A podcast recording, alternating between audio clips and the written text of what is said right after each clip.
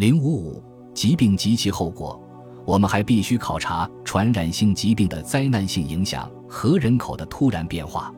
欧洲北部人口爆炸性的增长到十四世纪早期就结束了。有迹象表明，从一千二百九十年开始，欧洲的人口就逐渐减少，农村土地的荒芜、农村佃户的不足、不再有新建设的城镇以及战争，都导致了农村人口的减少。欧洲地区农业的欠收和一三一五至一三一七年的大饥荒，一般被认为标志着经济衰退期的开始。在一些地方经济有所恢复，中世纪晚期人口的危机直到一三四八至一三四九年之后才出现。大规模的黑死病攻击了西欧大部分地区，在一些地区造成的死亡人数约占当地总人口的三分之一。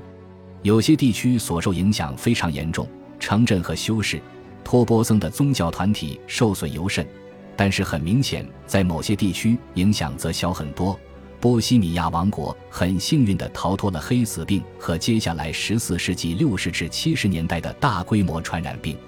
无论这些疾病的影响范围多大，这些致命的传染病都不可避免地对中世纪晚期的社会产生了深远的影响。准确的信息难以获取和解释，但是总体来看，欧洲的死亡率在百分之三十五左右，这导致了农村地区人口的大量减少。城市和农村地区劳动力的死亡，以及幸存者财富的重新分配，瘟疫造成的社会空白需要被填补。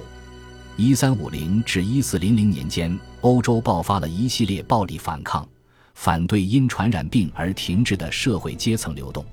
物质生活改善的愿景在召唤着手工业者、农奴或者城市贫民。但是，劳工法令的出台以及城市贵族阶层的封闭，都导致了这些阶层的人们被囚禁于现在的生活之中。现实与理想的差距导致的挫败感，通过这一时期的大起义而爆发。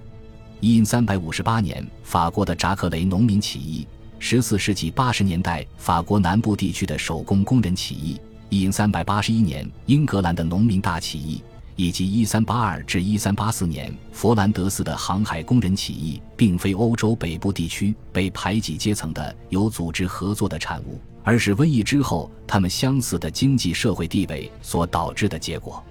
所有这些起义都被统治阶级镇压了，而且大多非常残忍。只有佛兰德斯地区的社会冲突仍在继续。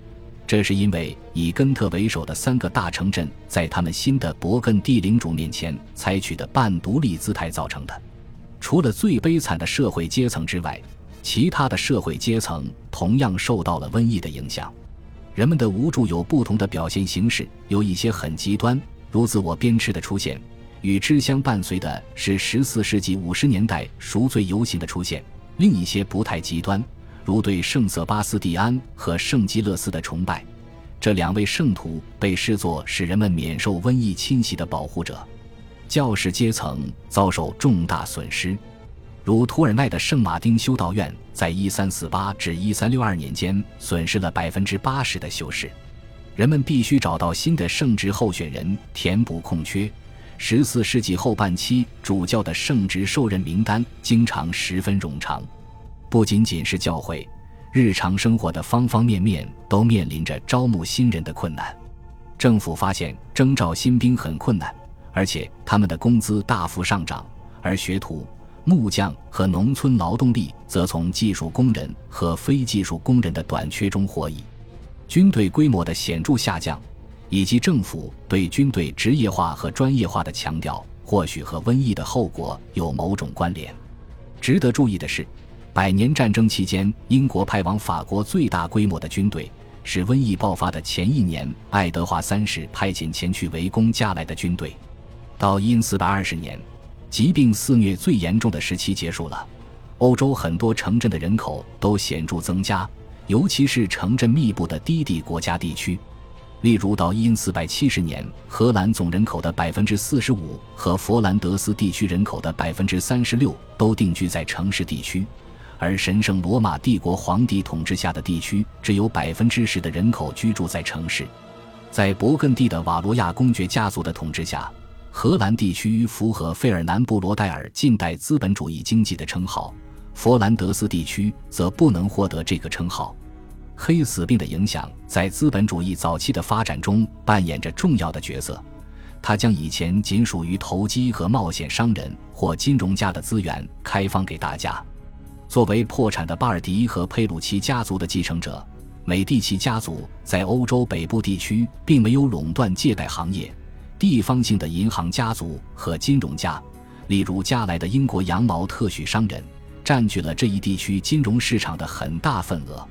十四世纪中期的危机过后，欧洲北部地区积累了大量的财富，但其分配极其不均。